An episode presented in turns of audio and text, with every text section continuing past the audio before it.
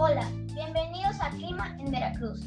Las noticias de hoy son, la Secretaría de Protección Civil del Estado activó la alerta gris por la entrada del Frente Frío número 13 en Veracruz.